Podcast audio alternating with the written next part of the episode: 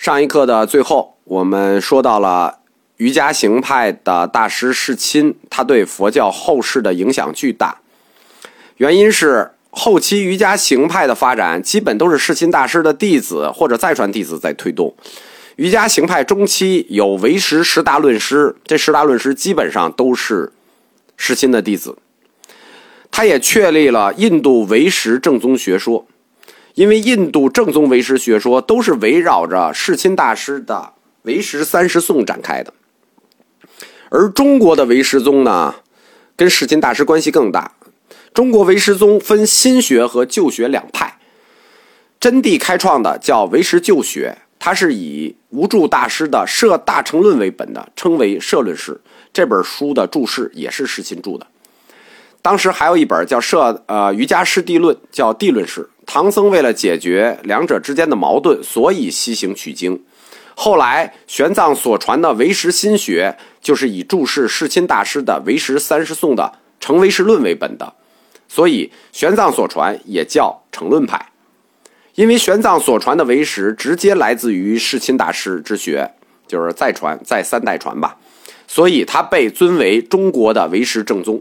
到今天为止，也是中国唯识学的主流。因此，后世中国大多数宗派都把世亲大师尊为祖师之列。但是，世亲大师为什么能取得如此巨大的宗教成功呢？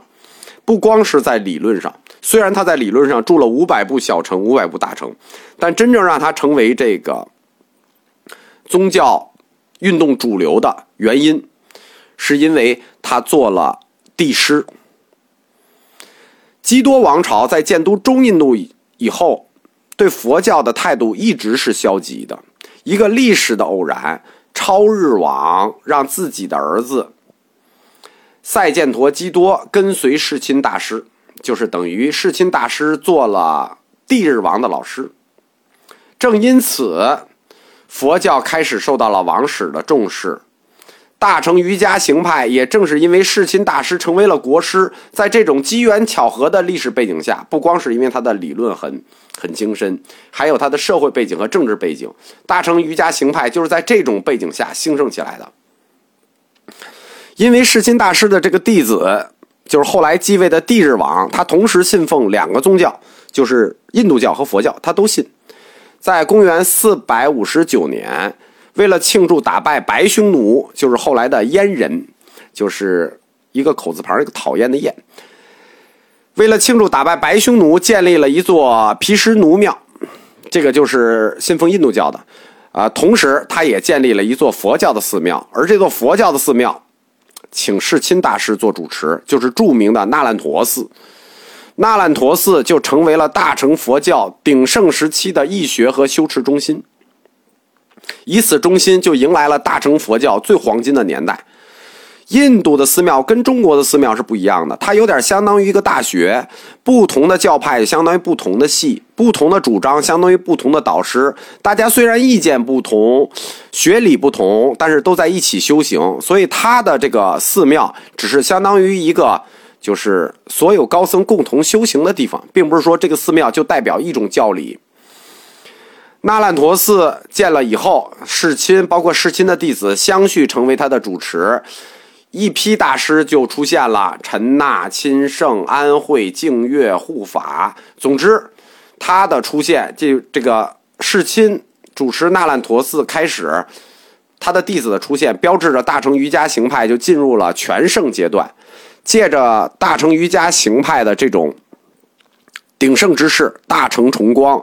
所以，已经偃旗息鼓多年的大乘中观派复兴了，僧护的三大弟子佛护、僧护，以及稍晚一些的月称大师就崛起了。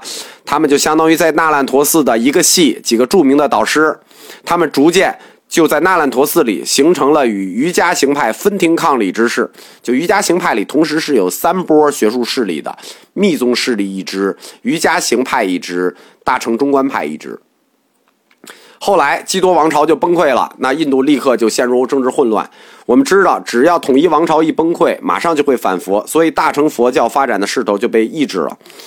当失去了王权支持的时候，大乘佛教就要迅速向世俗化去转移，因为要这个吸收民间信众。在印度吸收民间信众，就必然要接受印度教里的宗教仪式、宗教仪轨，实际上就开启了大乘佛教向大乘密教转移的这种趋势，而且愈演愈烈，甚至逐渐要成为主流。我们说过，到后期，像大乘中观里的清辩、月称、佛护，本身就都是密教大师。这种乱世呢，就佛教一度就非常衰落。但是呢，到公元七世纪的时候，又出现了一个这个比较强有力的国王，就是戒日王。在公元七世纪上半叶，戒日王短暂的统一了北印度和中印度，而恰巧是这个时间，是唐朝的玄奘大师西游。于是戒日王对玄奘大师礼遇有加，他就。重新出资修建、重修了这个那烂陀寺，广建佛塔。所以在这个阶段时候，大乘佛教有一点中兴之势。但是唐僧离开不久，戒日王朝就再次崩溃。印度的统一总是短暂的，佛教也随之江河日下。大乘佛教在印度的发展时期里头，它的黄金时期就是基多王朝。在黄金时期的黄金时期，就是他的最高学府的建立，就是那烂陀寺的建立。在公元五世纪初的时候，就是说法显在游历印度的时候都没有提到那烂陀寺，就是公元四百多年那个时候，在印度史上还没有那烂陀寺。但是到了玄奘和义净西游的时候，那烂陀寺已经建立了，而且当时叫大那烂陀寺。说明的中间只差了一百多年嘛，说明它是大那烂陀寺应该建于公元五世纪的基多王朝，就是公元五百年左右，四百九十五年打赢的嘛，应该在公元五百年左右。公元七世纪初，就是公元六百多年的时候，玄奘大师去印度的时候，印度大乘佛教其实已经进入它的衰落期了，已经不是它的鼎盛期了，但是当时。戒日王继位，那烂陀寺仍然算处于盛期，但是很快就将衰落。在唐僧到达印度的时候，记载说那烂陀寺当时还有很多教派，僧徒万万余人。四十年后，等一净大师到的时候，在《南海地归内法传》里说，那烂陀寺只有不到三千人了，那就说明实际衰败的非常快。早中期那烂陀寺的主持，就是我们从世亲大师开始，主持都出自于大乘瑜伽行派，一直到玄奘去印度的时候，当时正是瑜伽行派的戒贤做主持。戒贤大师就是玄奘的印度师傅，百岁高龄，德高望重，他的影响超越印度，覆盖全印，被当时号称为正法藏。那烂陀寺呢？是印度各派佛，就是佛教各派大师风云际会之地。比如说，公元七世纪，呃，在那里留学的、读研究生的玄奘回国以后，开创了中国的汉地唯识派。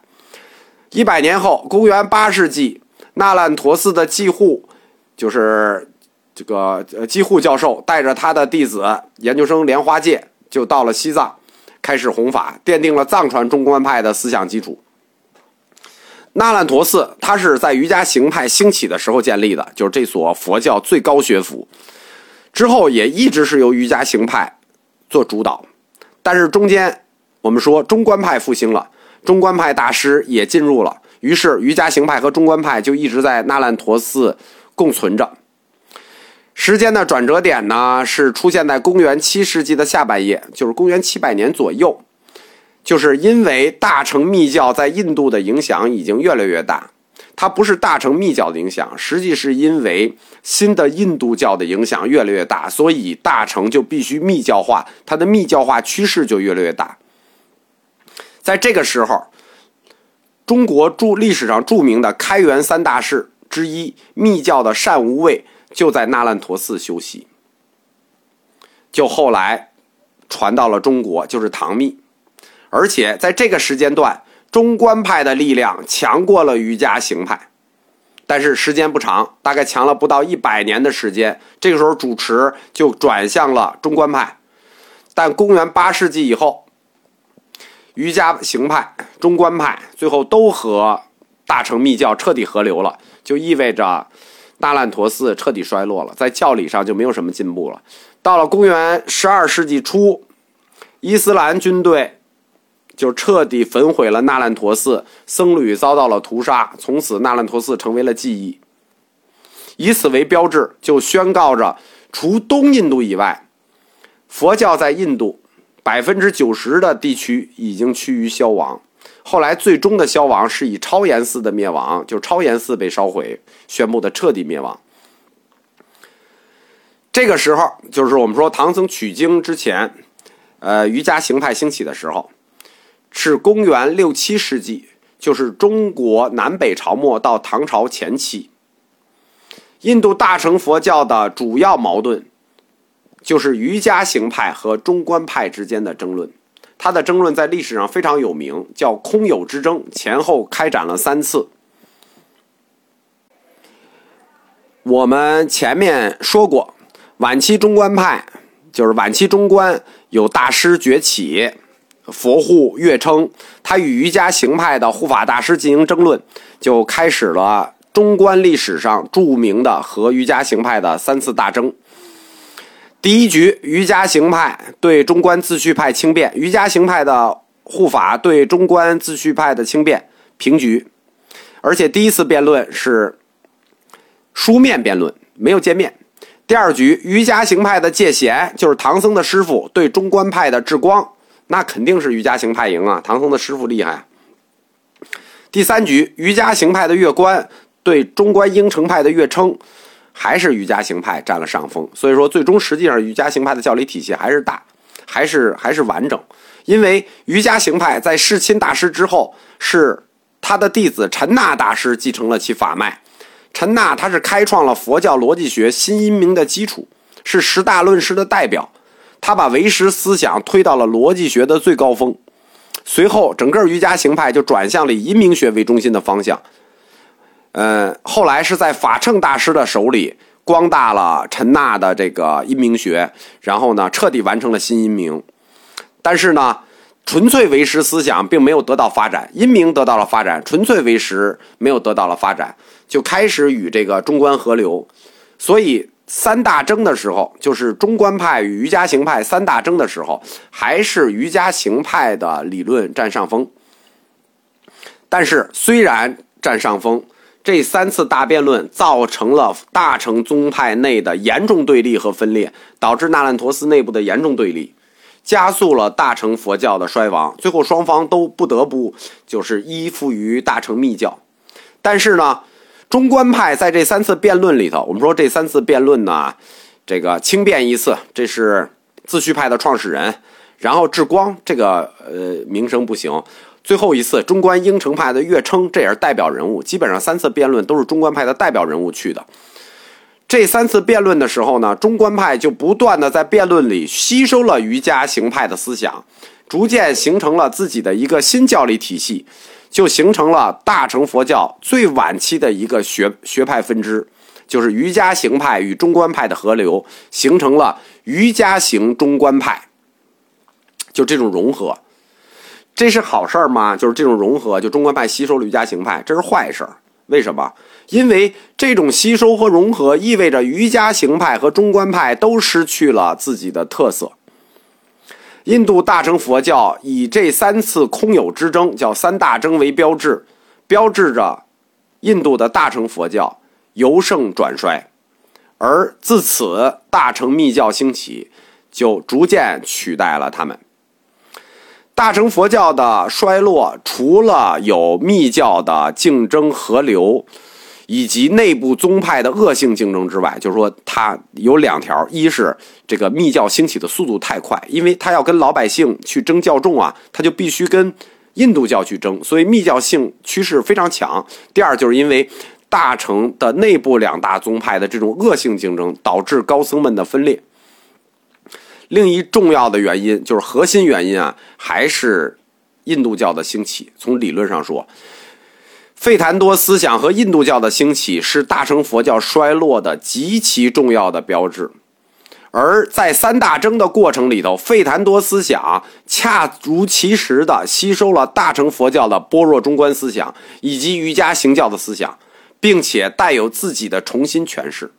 我们看印度教早期论师的著作，会发现它有浓重的大乘思想色彩。不客气地说，正是大乘佛教两派之争的这种理论辨析，帮助婆罗门教完成了向印度教转换的这种。理论基础，然后印度教就利用它在印度传统的正宗地位，就跟儒学在中国的传统正宗地位一样，包括它在老百姓中广泛的影响力，通过理论上暗地吸收，理论上你暗地吸收，但是明面上又加以信仰矮化，什么意思？就是他把佛陀比为第九化身，专门带领邪恶的人走向自取灭亡，因此。使佛教的影响力在印度急剧下降，这也是为什么当时佛教不得不迅速密教化的原因。就是说，他们愿意密教化吗？不愿意，他们必须迅速密教化，就是为了争取信众。在争取信众的这场战争中，佛教最终败给印度教是有原因的。为什么？因为为了争取信众，婆罗门教就吸收了佛教的义理，而佛教只好反过来吸收他们的秘术。什么意思呢？婆罗门教吸收了佛教的好东西，佛教吸收了婆罗门教的垃圾。你说那这能有好吗？就是从这个角度讲啊，大乘佛教的转换和婆罗门教新印度教的转换，它的历史背景和历史原因是一致的。大成的密教化实际是迫不得已局势下的自保之举，但是。